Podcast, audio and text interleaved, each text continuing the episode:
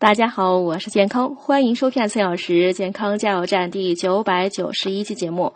今天讲跳绳的注意事项：第一，跳绳不宜过长，双手握绳保持在肩部偏下一点即可。第二，跳绳时应该用前脚掌起跳和落地，可缓解冲力，减少对软组织的损伤，以及对踝骨和脑部的震动与伤害。第三，建议选择软硬适中的草坪、木质地板和泥土场地，也可以在水泥地上铺上一块毯子或塑胶，减少对关节和大脑的冲击力。第四，体型偏胖的人跳绳时不要单脚跳，否则易损伤膝盖和踝关节，要尽量选择双脚同时落地或跑步带的方式。跳绳时间呢也不宜过长，跳两到三分钟就要休息一下。第五，太胖的人呢不适合跳绳减肥，因为他们在跳跃时体重很容易对腿部关节造成过大压力，导致运动损伤。